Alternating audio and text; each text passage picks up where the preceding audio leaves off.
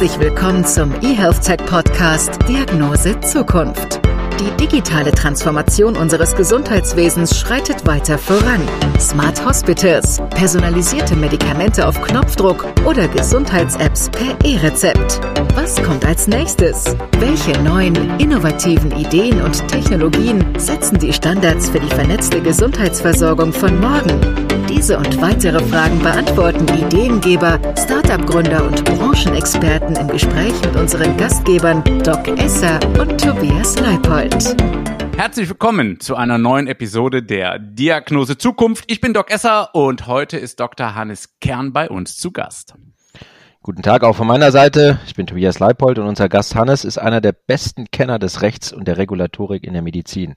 Er ist Rechtsanwalt und Partner bei der Kanzlei Württemberger in Stuttgart und mit ihm möchten wir heute unter anderem über das Gesundheits- und Pharmarecht, Arzneimittelversorgung in Deutschland und aber auch die Auswirkungen von Covid-19 sprechen. Außerdem diskutieren wir aktuelle Themen wie die Zell- und Gentherapie aus rechtlicher Sicht sowie digitale Gesundheitsanwendungen. Wir sind gespannt. Lass uns loslegen. Hallo Hannes, schön, dass du da bist. Stell dich doch unseren Zuhörenden einmal kurz vor. Ja, hallo, ähm, auch von meiner Seite, ähm, Doc Esser und Tobias. Ähm, ja, große, große Ehre für mich, ähm, heute am Montagmorgen ähm, hier mit euch, mit euch diskutieren zu können. Das denkst du noch? ähm, genau, ich, ich bin ähm, Hannes Kern, ähm, 40 Jahre alt und ähm, seit vielen Jahren ähm, Partner einer, einer Rechtsanwaltskanzlei, die ich selber gegründet habe vor, vor einigen Jahren. Ähm, ich habe ähm, ja, Gesundheits, Gesundheitsrecht, Pharmarecht ähm, im Blut, macht das ähm, seit vielen Jahren mit großen Einsatz, großen Engagement und ähm, ja, hab, hab Freude an, an Diskussionen ähm, mit, ähm, mit zwei so Eminenzen, ähm, wie ihr das seid im, im Gesundheitsbereich. Was hat dich denn in erster Linie dazu bewogen, Rechtsanwalt zu werden? Also ich beschäftige mehrere wegen meinem dauernden zu schnell fahren. Deswegen ist das eine wunderbare Zunft, aber es ist ja nicht dein Steckenpferd, oder? Ähm, ja, du, ähm, ich glaube, da gab es viele Punkte, ähm, die am Ende den Ausschlag gegeben haben. Zunächst mal habe ich das so ein bisschen in die, in die Wiege gelegt bekommen. Mein, mein Vater ist selber Rechtsanwalt, ähm, ähm ist mittlerweile Mitte 70 und, und äh, ja, noch immer so ein bisschen aktiv, nicht mehr so wie früher. Ähm, aber da habe ich das natürlich über viele, viele Jahre gesehen. Und meine Eltern wollten das eigentlich nicht. Äh, die wollten, dass ich Apotheker werde, weil sie einfach gesagt haben, es ist ähm, viel einfacher, wenn du, wenn du Pillen verkaufst, ähm, wie wenn du am Ende ähm, dich mit Leuten kümmern musst, die immer ein Problem haben, weil zum Rechtsanwalt kommt nur jemand, der ein Problem hat. Mhm. Am Ende war es bei mir, bei mir so, du bist als Rechtsanwalt unglaublich flexibel. Ähm, du kannst permanent in neue Märkte eintauchen, in neue Mandate. Ähm, und es ist einfach eine tolle, tolle Geschichte, gestaltend, gestaltend tätig zu sein. Bei uns heißt ja immer, unser Beruf wäre so trocken und es hätte nur mit Akten zu tun und du würdest nur Papier von links nach rechts drehen. Ähm, aber am Ende bist du in vielen Bereichen, gerade im Gesundheitsbereich, natürlich am Puls von neuen Entwicklungen, ähm, kannst Dinge gestalten, kannst Geschäftsmodelle mit auf den Weg bringen. Ähm, und das ist unglaublich ähm, flexibel und das hat mich gereizt und, und ich bereue es, äh, bereue es bis heute nicht. Also das klingt, das klingt ja schon ganz schön aufregend, äh, eher weniger verbunden mit, äh, wie man sonst denkt, so mit Akten von rechts nach links und irgendwelche Berge. Aber lass mal schauen, bei der, bei der Württemberger ist ja eine Kanzlei, die, glaube ich, auch vor allem sehr auf regulatorische Themen spezialisiert sind. Du hast gerade schon gesagt, auch äh, Geschäftsmodelle und ähnliches, die ihr damit aufzieht. Ähm, ein Schwerpunkt ist das Medizinrecht und die Beratung im Gesundheitswesen. Ähm, wofür bist du denn hauptsächlich zuständig und äh, kannst du uns verraten, welche Art von Mandanten du da zum Beispiel betreust? Ja, also ich, ich kümmere mich ähm, mittlerweile ähm, ja, weit, weitestgehend oder einen großen Schwerpunkt ähm, um, um Healthcare, ähm, Gesundheitssektor. Ähm, dort vor allem, ich komme so ursprünglich aus, aus dem Apothekenbereich, da angefangen, einiges so für Versandapotheken gemacht, pharmazeutischer Großhandel und jetzt eben in den letzten Jahren so sukzessive ähm, diese Digitalisierungsprojekte von, von E-Rezept über Arzneimittel, Lieferdienste, Apothekenplattformen, ähm, ja, alles, was mit, mit Digitalisierung zu tun hat. Und wir kümmern uns im Prinzip ähm, ja, vom, vom Start-up, von, von jungen Gründern ähm, über börsennotierte ähm, Konzerne, denen wir eben helfen, Geschäftsmodelle zu strukturieren, natürlich auch ein Stück weit unterstützen im Tagesgeschäft, Verträge gestalten, ähm, Kooperationen auflegen, also einmal durch die, durch die ganze, ganze Bank weg. Ja. Was ist denn der besondere Reiz, dass du dich auf den Gesundheitssektor spezialisiert hast? Es ist ja eigentlich auch ein relativ schwieriger Bereich. Äh, also ich kenne es eben als Arzt nur von der, ich würde mal sagen, etwas anstrengenderen Seite, nämlich dann, wenn Patienten sich zum Beispiel ja nicht leitliniengerecht behandelt fühlen oder wenn es irgendwelche Operationsprobleme gab, dann kommt man ja als Arzt mit dem Medizinrecht in Berührung, sonst ja eher weniger. Ähm, ja, du, das hat sich irgendwie so ergeben. Ähm, ich habe ursprünglich so, so wie alle ähm, Juristen, die von der Uni kommen, ähm, machst du dir mal so Gedanken, was willst du eigentlich machen? Und ähm, äh, da landest du relativ schnell so im Transaktionsbereich, bei großen M&A-Projekten, ähm, Milliardentransaktionen äh, und solche, solche Geschichten. Ähm, das sind wahrscheinlich für viele äh, Studienabsolventen so diese Sachen, wo man sagt, na, da will ich mal hin, so die ganz großen äh, Räder drehen. Ähm, nur wenn man sich das anschaut, ähm, dann merkt man, ähm, der Bereich ist, ist relativ volatil. Ja, wenn die Wirtschaft kriselt, gibt es nicht mehr so viele Deals. Ähm, und, und es wollen eben alle machen. So, ähm, was ich am Ende ähm, tun wollte, äh, ich wollte immer gestaltend tätig sein. Das heißt, ich wollte nicht mehr nur drei Rechtsfragen rübergeschoben bekommen und die dann einer schriftlichen Stellungnahme beantworten, sondern ich wollte kreativ sein. Das heißt, an der Entstehung neuer Geschäftsmodelle mitwirken, Geschäftsmodelle zu begleiten, auszuloten, ähm, was geht im Einklang mit den Vorgaben Medizin- oder Gesundheitsrecht, was geht nicht, wo sind rote Linien, wo ist ein Graubereich, den man nutzen kann, ähm, wie kann man Spielräume schaffen, wie kann man ein Geschäftsmodell absichern? Und da muss man einfach sagen, ähm, in dem Gesundheitsbereich gibt es so viel zu tun ähm, und es gibt so viel Spielräume und es gibt ganz, ganz wenige Anwälte, die sich drum kümmern. So und ähm, da habe ich eben für mich den gewissen Spielraum, gewissen Platz gesehen, ähm, da relativ schnell was, was aufbauen zu können ähm, und das am Ende auch auf, aufgegangen. Ähm, und was du eben sehen musst, ähm, bei regulatorisch geprägten Branchen, ähm, der rechtliche Aspekt, der ist immer zentral. Das heißt, der, der ist ganz, ganz wesentlich für das Geschäftsmodell. Wenn du ähm, die Rechtsberatung im Automotive-Sektor nimmst, da ist es so, da machst du so ein bisschen die begleitenden Dinge, setzt Verträge auf, ähm, ist alles nice. Aber im Gesundheitsbereich bist du eben an vielen Punkten total an der Schnittstelle ähm, des Geschäftsmodells. Das heißt, ähm, du musst sagen, ähm, das geht so, äh, das geht so, das geht nicht. Ähm, das heißt, du bist ganz, ganz zentraler Punkt in den Unternehmen. Und das ist eben reizvoll, ähm, weil ich ähm, am Ende natürlich im Rechtsanwalt bin, aber im Herzen Unternehmer. Und mhm. deswegen habe ich mich ganz gezielt in den Bereich reinentwickelt. Was sind denn aktuell die spannendsten Fragen im Pharma- und Gesundheitsrecht jetzt gerade aktuell aus deiner Sicht? Ich glaube, es gibt, ähm, gibt eigentlich nur spannende Fragen ähm, im, im Moment. Ähm, was wirklich ähm, brennend ist, ich glaube, der, der Sektor steht vor einem massiven Umbruch. Ähm, es gibt Digitalisierung, aber das ist im Moment noch, würde ich sagen, ein zartes, Plä ein zartes Pflänzchen. Ähm, das heißt, in der Zukunft wird es darum gehen, ähm, wie werden die Dinge vernetzt. Das heißt, wenn du, wenn du dir heute anschaust, du hast die Ärzte, du hast die Apotheken, du hast pharmazeutischen Großhandel, die arbeiten auch miteinander. Aber es sind alle Lösungen, die es im Digitalbereich gibt, sind am Ende ähm, Insellösungen. So. Mhm. Das heißt, es wird am Ende darum gehen, mhm. ähm, wie verknüpfe ich die Enden, wie, wie kriege ich das in ein System, ähm, wo am Ende der Patient im Mittelpunkt steht. Ich glaube, das sind so, also so eine Überschrift, die über allem ähm, an dem Punkt eben steht.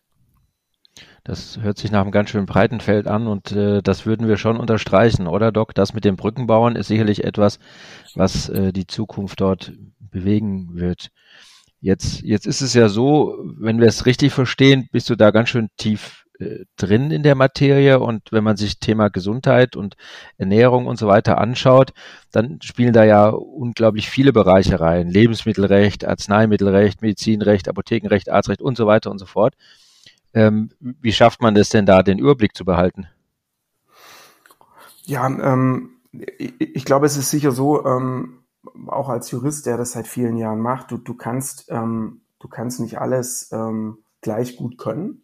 Aber ich denke, wir sind, wir sind ja sehr systematisch ausgebildet und haben ein gute, gutes logisches Verständnis und deswegen ist natürlich leicht, ähm, sich neue Sachen, Sachen zu erschließen. Und am Ende ist es, ist es eben so, die rechtlichen Leitplanken ähm, in so einer Regulatorik, die funktionieren ähm, immer ähnlich. Es sind immer gleiche Grundsätze, immer gleiche Systematiken mhm. und, und, da findet mhm. man sich, glaube ich, ähm, relativ leicht zurecht. Ja.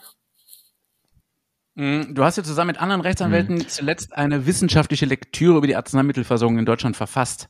Was waren denn da die Fragen? Also was habt ihr genau analysiert und ja, was ist jetzt letztendlich eure Schlussfolgerung? Kann man hier noch die Versorgung in Deutschland optimieren? Ja, ich glaube, die, die Schlussfolgerung ist relativ einfach. Ich glaube, man muss die ähm, Versorgung ähm, optimieren, man muss die Versorgung ähm, digitalisieren. Ähm, wir haben ja in diesem Buchprojekt ähm, länger gearbeitet und das auch, ähm, auch schon vor einer ganzen Weile ähm, ähm, abgeschlossen. Insofern ist das schon fast, ähm, fast historisch, wenn du dir anschaust, wie, wie die Digitalisierung eben in alle Bereiche da, ähm, äh, da ähm, Einzug nimmt. Ähm, was wir uns ganz genau angeschaut oder konkret angeschaut haben, war so ein bisschen, ähm, wie, wie ist die Apothekenverteilung in, in Deutschland, ähm, Gibt es ein Apothekensterben? Wie könnte man dem Ganzen ähm, entgegenwirken? Ähm, ja, wie schaut auch die Vergütung für die Apotheken aus? Ist das noch zeitgemäß oder muss da was, muss da was gemacht werden? Ähm, ja, wie sind am Ende auch die, die Apotheken aufgestellt? Ähm, ist, das ein, ist das ein zukunftsfähiges Setting oder ähm, gibt es nicht auch das Thema, dass die Apotheken sich mehr und mehr vernetzen müssen, miteinander arbeiten müssen, ähm, sich an Plattformen anschließen müssen, ihren Kunden eine Lieferung anbieten müssen. Also ganz, ganz, ganz, ganz vielschichtige Fragen. Und am Ende, glaube ich, ähm, muss man einfach sagen, wenn man sich das anschaut und ähm, jede Analyse, Analyse, die du im Moment machen wirst, wird am Ende zu dem Ergebnis führen, ähm, dass es ähm, Bedarf gibt, was zu optimieren, was zu reformieren ähm, und vor allem ähm, ja die Dinge jetzt in ein neues Zeitalter ähm, zu überführen, weil die Kunden erwarten, dass sie integrierte Modelle kriegen. Die Kunden erwarten ähm, am Ende, dass die Gesundheitsdienstleister zu ihnen kommen, ähm, den Kunden in den Mittelpunkt stellen. Und ich glaube, äh, das sind wir noch nicht. Da ist einiges mhm. zu tun. Wie, äh, da darf ich noch mal ganz kurz einhaken. Aber wie würdest du denn selber jetzt hier auch nochmal das Fazit dann in Worte zusammenfassen? Also ich habe das schon verstanden, äh, die müssen eher Modelle, also Gesamtkonzepte anbieten. Aber was mich interessiert ist, äh, wie sieht's denn aus? Sind die Apotheken momentan im Sterben aufgrund eben vieler Versandapotheken oder Netzapotheken? Um, ähm, und wie sind denn die Vergütungen? Sind die wirklich so schlecht oder vielleicht auch so gut? Ja, ich glaube, ich glaub, was man sagen muss, ist, ähm, ähm, klar, es gibt, es gibt Wettbewerbsdruck auf die Apotheken, ähm, vom Versandhandel zum einen, zum anderen aber auch durch, durch Lieferdienste, ähm, durch, durch Plattformen, ähm, die, die sich im Moment bilden und die, die am Ende eben sich zwischen, zwischen Kunden und, und Apotheke legen und ähm, ein Stück weit natürlich auch ähm, Interesse an der Marge haben. Ähm, da, da ist es sicher so, ähm, dass das Umfeld für die Apotheke nicht mehr so einfach ist. Früher war das so, du hast eben deinen Platz im Ärztehaus gehabt ähm, und äh, da gab eben gab es eben eine, ähm, ja, einen natürlichen Zustrom an, an Patienten. Das ändert sich eben auch, weil die Patienten anders agieren. Vieles läuft heute über Smartphone, ähm, vieles ist digital. Ähm, deswegen ist da, ist da sicher ähm, eine Herausforderung da, aber am Ende geht es natürlich darum, ähm, was macht so eine Apotheke draus? Ähm, und da musst du eben auch sehen, du hast heute Zugang zur digitalen Welt. Das heißt, du kannst deine Kunden digital ansprechen, du kannst ähm, deine Kunden beliefern. Wege des Botendienstes ginge früher, ging früher alles nicht. Deswegen gibt es für die Apotheken, so sehe ich das, im Moment unglaubliche Chancen. Chancen, die du aber eben auch nutzen musst. Und ähm, dazu musst du dich ein bisschen bewegen, musst dich auch auf einlassen, auf digitale ähm, Modelle, auf digitale Angebote. Ähm, und dann, glaube ich, gibt es auch überhaupt keine Gefahr, ähm, von einem, vom Apothekensterben. Wichtig ist immer, was du aus, als Apotheke draus machst. So, ich glaube, das ist das Entscheidende. Ähm, und da gibt es einiges zu tun und da ist, glaube ich, auch einiges noch, noch zu verdienen in dem Markt. So würde ich das zusammenfassen. Mhm. Du hast ja auch gesagt, dass Patienten die Digitalisierung jetzt wollen. Ich glaube, das ist etwas, was man schon auch merkt, dass die jetzt mehr und mehr Druck machen, dass die es gerade mit der Covid-Pandemie gelernt haben, auch mehr und mehr in diese, dass diese digitale Welt eben tatsächlich sie auch unterstützen kann. Ähm, ist das ähm, etwas, was man merkt, vielleicht auch in der Klinik oder bei dir in der Praxis, Doc Esser? Mhm. Ja, absolut. Sehr gut. Dann, ähm, Hannes, eine, eine Frage, wenn wir nochmal ins Pharmarecht rein, reinschauen ähm, und ähm, dort scheint ja schon so, dass äh, Covid ein bisschen alles auf den Kopf gestellt hat, auch ein bisschen. Kann man das vielleicht so sagen? Und ähm, wir haben das immer sehr beleuchtet unter der Digitalisierung, aber sind denn in der Pandemie vielleicht auch Lücken aufgetaucht oder hat man dort Lücken, juristische Lücken entdeckt, die, die ihr da äh, lösen müsst in Zukunft? Ja, ich glaube, ich glaube, was, was die Pandemie doch gezeigt hat, ist, ist ähm, dass wir im ähm, Gesundheitswesen unglaubliches Potenzial für Digitalisierung haben. Das ist der eine Punkt. Also, dass eben vieles, vieles noch total analog läuft und digitalisiert werden muss. Der andere Punkt ist, ähm, das war so mein Takeaway, ähm, dass man gesehen hat, ähm, dass die Patienten und die Kunden am Ende digitale Lösungen wollen und auch ganz gezielt ähm, einfordern. Deswegen würde ich schon sagen, ähm, diese Pandemie war ein ähm, ja, Turbo-Katalysator für die Digitalisierung, insbesondere im Gesundheitssektor. Ähm, was wir auch gesehen haben, ist, ähm, weil ihr es vorhin angesprochen habt, na, ähm, war eigentlich das Gesetz oder die regulatorischen Rahmenbedingungen vorbereitet auf so eine Pandemie? Ich glaube, da kann man ganz klar sagen, nein. Hm. Ähm, was ist passiert in den ersten Wochen? Ähm, mussten die Apotheken, um ein Beispiel zu nennen, ähm, ähm, Desinfektionsmittel mischen. So. Da war erstmal gar nicht klar, ob das überhaupt geht und unter welchen Voraussetzungen. So. Dann hat man irgendwann gesagt, naja, wer macht eigentlich das mit dem Testen? So. Ähm, dann äh, haben wir eigentlich bis heute keine wirklich zentrale Testlösung und keine Lösung, ähm, ja, die super gut funktioniert. Insofern glaube ich, hat man einfach gesehen, dass unsere, unser Rechtssystem noch sehr, sehr analog ist ähm, und, und am Ende eben ähm, ja keine pauschale Öffnung beinhaltet für digitale Lösungen. So, und ich glaube, das muss sich muss sich ändern, dass eben digitale Lösungen äh, gleichbedeutend ähm, sind, auf einer Stufe stehen mit, mit analogen Modellen, wo es eben geht. Ähm, es wird nicht immer gehen. Ähm, du kannst nicht jede Krankheit ähm, über Telemedizin behandeln, ähm, aber dass es generell gehen muss, ähm, ist klar. Und ich glaube, eine spannende Frage, die am Ende auch durch die Pandemie so ein bisschen befeuert wurde, ist, ja, wie können möglicherweise in der Zukunft hybride Modelle aussehen? Also Kombination von, von stationärer Versorgung, ähm, stationären ja, Kontaktpunkte für, für, für telemedizinische Anwendungen. Ich glaube, das wird extrem, extrem spannend sein in der Zukunft. Aber wo würdest du denn sagen, ähm, äh, gab es jetzt gute regulatorische Antworten? Also äh, ähm, bei neuen Entwicklungen jetzt in Bezug auf die Corona-Pandemie. Du hast ja gerade schon gesagt, alleine das Testen, wer ist zuständig, wie wird es durchgeführt, das Zusammenmischen von Desinfektionsmitteln stellte viele schon für ein Problem dar. Wo würdest du sagen, haben Dinge gut geklappt, beziehungsweise waren sie vielleicht auch zukunftsweisend? Ich glaube, was extrem gut ähm, funktioniert um mal ein Beispiel rauszugreifen, ähm, es ist ja so, dass, dass früher die stationären Apotheken nicht liefern durften ohne Versandhandelserlaubnis. Also du durftest, du durftest die Ware nicht an deinen Kunden liefern im Rahmen der Regelversorgung, im Notfall schon. Ähm, das ist gelockert worden, ähm, sukzessive. Ähm, eben diesen sogenannten Botendienst heißt es, ähm, geöffnet für alle Apotheken, so dass es eben zulässig ist, die Dinge nach Hause zu liefern. Und ähm, in der Pandemie hat man ähm, den Zuschuss für die Apotheke ähm, erhöht. Das heißt, die Apotheke konnte ähm, für die Auslieferung von Arzneimitteln ähm, pro Lieferung fünf Euro abrechnen. und das hat dazu geführt, dass diese Botendienste äh, sprunghaft angestiegen sind. Und viele Apotheken gesagt haben, jawohl, das ist super.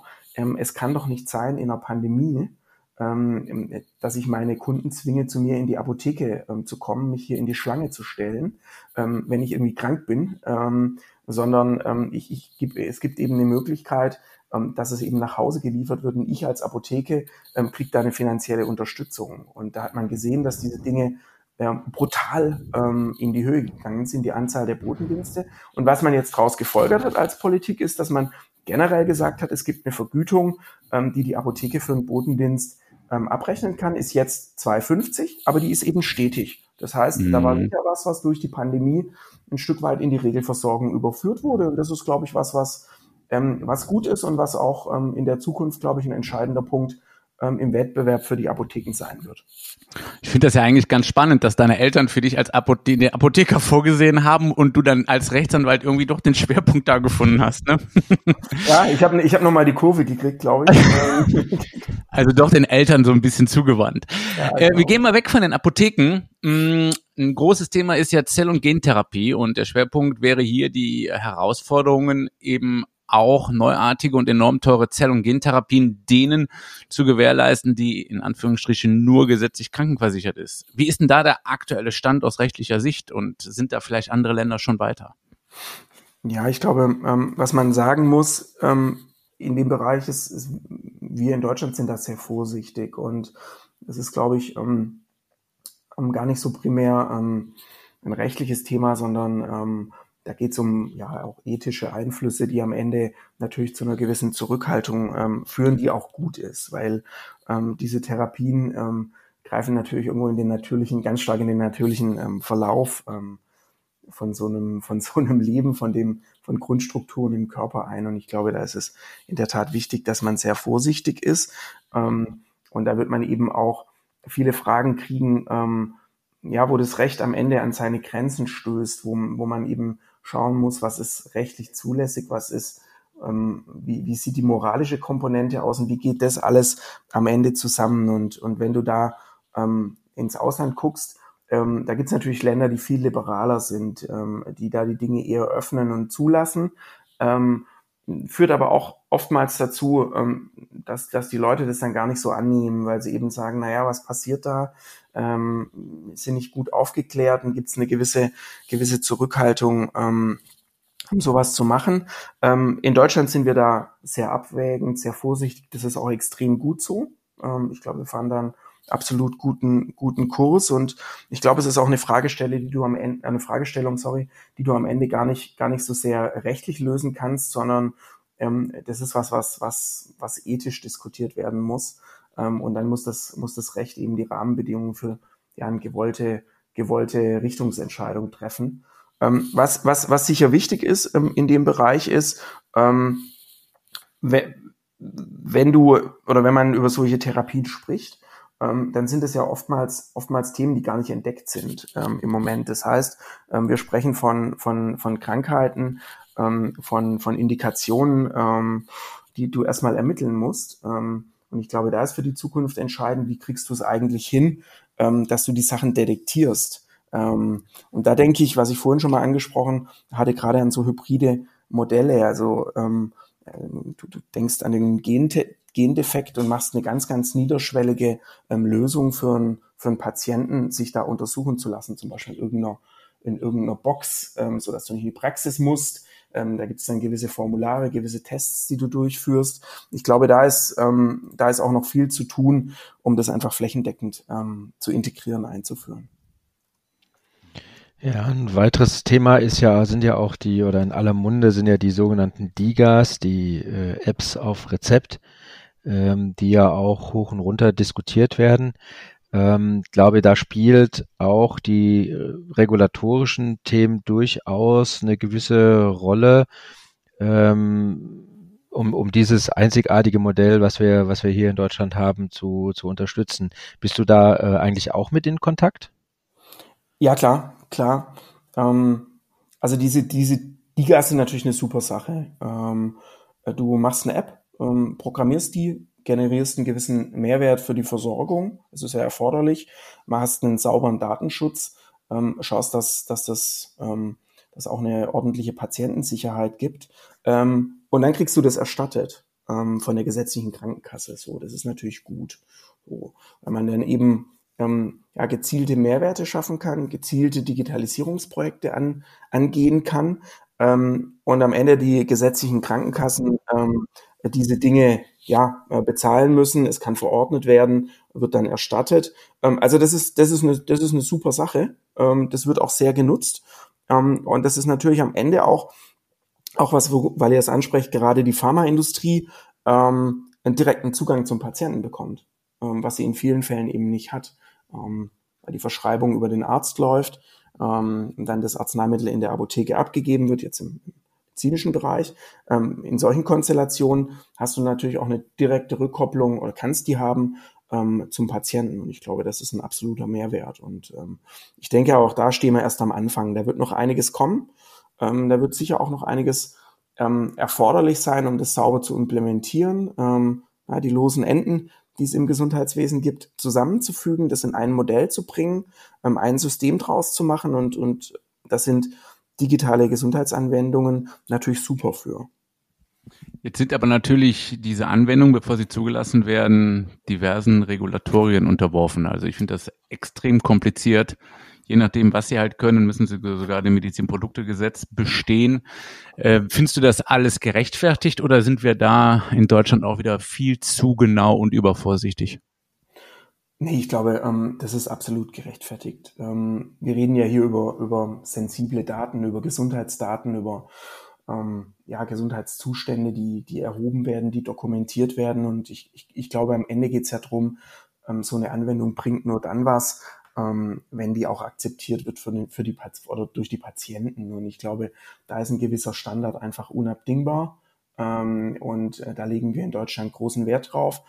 Das führt dazu, dass es komplex wird und es führt auch dazu, ähm, dass natürlich, ich kenne das auch aus der täglichen Beratung, ähm, wenn du nur das Wort Datenschutz ansprichst, ähm, schalten eben viele schon ab und sagen, um Gottes Willen, lass uns in Ruhe damit. Ähm, aber ich glaube, das hat schon alles seine Berechtigung, gerade im, im Gesundheitsbereich. Und deswegen, ich finde es, ich finde es gut. Ich glaube auch, man kann das alles umsetzen und erreichen. Es braucht ein bisschen äh, Clips und einen guten Programmierer, den brauchst du, ganz klar. Ähm, aber am Ende äh, steigert es sicher auch die Akzeptanz der Patienten. Und deswegen ist ein bisschen komplex, ähm, ist ein bisschen schwierig, ist ein bisschen was zu tun, ähm, aber dafür sind wir am Ende auch da. Ja. Es gibt ja noch mehr spannende Entwicklungen äh, in dem Bereich. Ich glaube, eins der Themen ist ja auch, dass man diese gute, alte, traditionierte Packungsbeilage jetzt einmal elektronisch gestalten will. Ähm, wie siehst du das? Ist das, ähm, ist das eine rechtliche Herausforderung? Weil das erste, was mir da mal die Hand springt, sind diese langen Zettel, die man da in der Hand hält und dann in der Regel eh weniger versteht.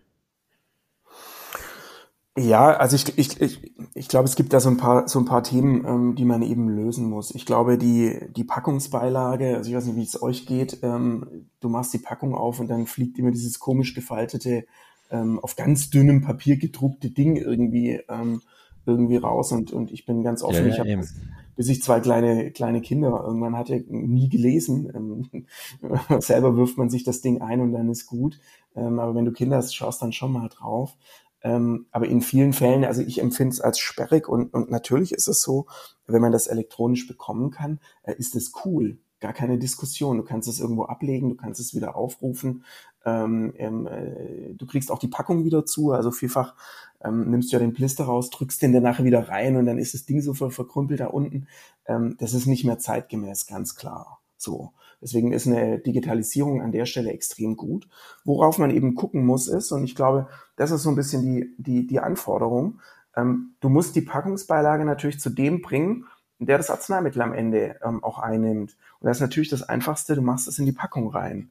Ähm, nimm die Situation, jemand holt für ein anderes oder für jemand anderes ein Arzneimittel ab ähm, und kriegt dann die, kriegt dann die ähm, Packungsbeilage digital. Ja, da muss der irgendwie gucken, dass der ähm, Endabnehmer, der, der Patient am Ende die Packungsbeilage hat und bekommt. Und da wird es natürlich komplex. So. Ähm, möglicherweise gibt es da eine, eine Lösung über die, über die ähm, E-Rezept-Gematik-App, dass man da eben äh, die Packungsbeilage mit zur Verfügung stellt. Ähm, das werden so die Herausforderungen sein, dass man einfach sicherstellt, auch als pharmazeutische Industrie, als, als Apotheke, ähm, dass derjenige, der am Ende das, das Arzneimittel einnimmt, auch auch die Informationen hat, die er eben braucht, um es eben sicher einnehmen zu können. Ich denke aber, da wird es Lösungen geben und, und, und das wird ein Prozess sein, der wird nicht mehr, nicht mehr aufzuhalten sein. Ich denke, ähm, in ein paar Jahren wird es, wird es alles digital sein. Naja gut, das stimmt ja schon. Die Digitalisierung, die schreitet immer mehr voran. Ähm, was denkst du, was kommt so als nächste juristische Herausforderung auf euch zu? Also müssen vielleicht sogar Gesetze angepasst werden, um Problemstellungen im Bereich der Digitalisierung lösen zu können. Ja, ich, ich glaube, da gibt es so ein paar Themen, ähm, die, die ganz prominent sein werden. Also ein, ein Thema, glaube ich, haben wir ja gesehen in der, in der Pandemie, ähm, war eben Liefer, waren Lieferengpässe, Versorgungssicherheit. Ich glaube, das ist ein ganz zentrales ähm, Thema, das, das wir in der nächsten Zeit lösen müssen. Ähm, und das hat, da hat sicher die, die Pandemie dazu geführt, ähm, dass die Wahrnehmung jetzt eben auch da ist, dass da was getan werden muss. Ähm, wir haben heute ein System, ähm, das ich so wahrnehme, dass im Prinzip dieses Thema Lieferengpässe, Versorgungssicherheit primär ein Thema im, im pharmazeutischen Großhandel und bei Apotheken ist. Ähm, wenn man aber genau hinschaut, dann müsste eigentlich die Diskussion oder die Lösung beim Arzt anfangen. Ähm, der Arzt verschreibt ein Arzneimittel. Na, wenn das jetzt nicht lieferfähig ist, ähm, dann nützt eigentlich die, die, die Verschreibung an der Stelle nichts. Was ich raus will, ist, dass man an der Stelle schauen muss, ähm, dass man die Dinge in, in ein System packt, integriert und auch schaut, ähm, dass man dort anfängt, wo im, Prinzip die Entscheidung für eine gewisse Therapie, für ein gewisses Arzneimittel beginnt. Und das ist eben beim Arzt. So, das ist ein, ein Themenbereich, glaube ich, der, der in Zukunft ähm, ganz entscheidend ähm, sein wird. Wie kriegt man das hin, ein System zu bauen, ein integriertes System, ähm, System, das, das die Brücken schlägt zwischen den verschiedenen Akteuren im Gesundheitswesen und am Ende eben ähm, ja, ein ähm, Versorgungssicherheitsmanagement ähm, gewährleistet und, und, und sicherstellt, dass, dass die ähm, Patienten eben bestmöglich versorgt werden können. Das ist der eine Punkt.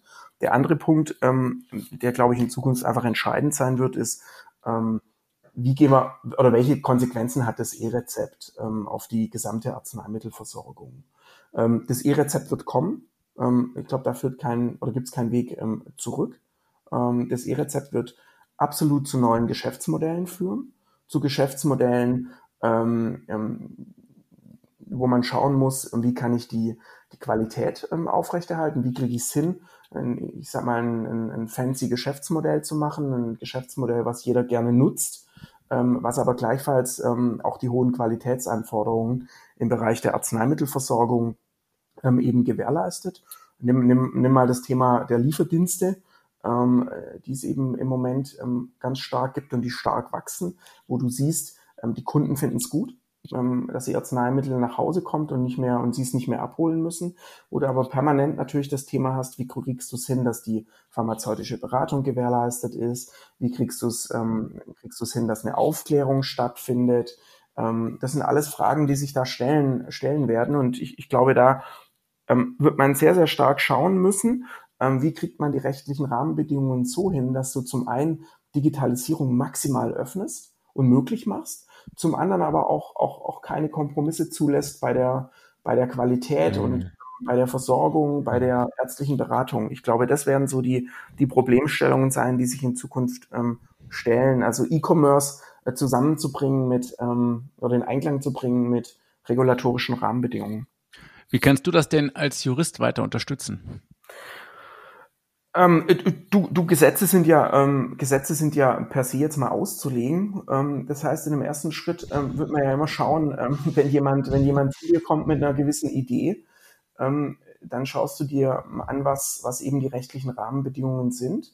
Du schaust dir an, wie flexibel ist die ein oder andere Formulierung in so einer in so einer in so einem Gesetz oder in so einer Begründung und das, was man tun kann, ist, dass man ja gezielt Spielräume schafft, gezielt Modelle aufstellt, gestaltet, ähm, regulatorisch, ähm, die eben diesen Anforderungen gerecht werden. Ja, das ist, das ist so die eine, die eine Aufgabe.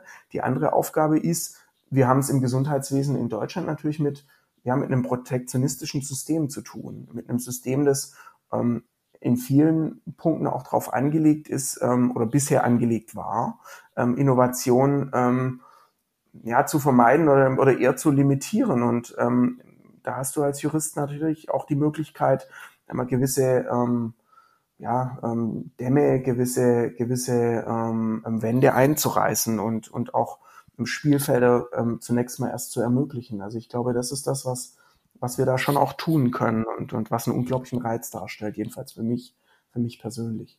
Dann stellt sich natürlich für mich die Frage, hast du denn überhaupt noch eine analoge Gewohnheit, die sich auch nicht digitalisieren lässt? Ähm, ja, also ich, ich, ich trinke ähm, ich trink, ähm, ähm, gerne mal einen guten Rotwein ähm, mit guten Das geht nicht mit Digitalisierung. Ähm, das, das ist, ähm, und spreche dabei. Das ist jetzt, das ist mir bisher noch nicht, noch nicht gelungen, das zu digitalisieren. Insofern ist, das eine, ist das eine Gewohnheit, die, die würde ich auch gern beibehalten. Ich glaube, da, da bin ich nicht auf dem Digitalisierungsgaspedal. Ähm, ja, aber ich denke, es wird echt, echt viel, viel auf den Prüfstein kommen in dem Bereich. Dann sollten wir uns, glaube ich, nächstes Mal zu dritt auf ein Glas Rotwein treffen.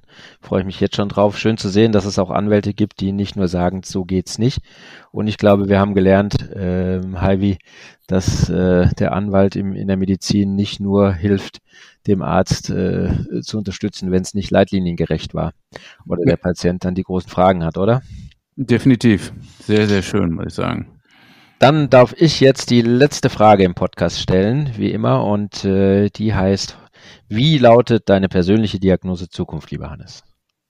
Ja, ich, ich, ich glaube, es, was man einfach sagen muss, es bleibt extrem spannend. Ja, diese mhm. ganzen ähm, Prozesse, Digitalisierung, Gesundheitswesen, Apothekenrecht, Arzneimittelrecht, das geht jetzt erst los. Wir sind am, wir sind da wirklich am Anfang. So, und es geht darum, lose Enden zusammenzufügen. Es geht darum, neue Systeme zu bauen. Es geht darum, am Ende auch die Gesundheitsversorgung fit zu machen ähm, für die nächsten 30 Jahre. So, ähm, und deswegen kann ich als, als Diagnose ähm, in Zukunft einfach sagen, Vollgas geben, ähm, was Neues aufbauen, ähm, diskutieren, ähm, überlegen, wie geht's, was geht nicht, wie können wir das gemeinsam packen. Und das wird eine spannende Zeit.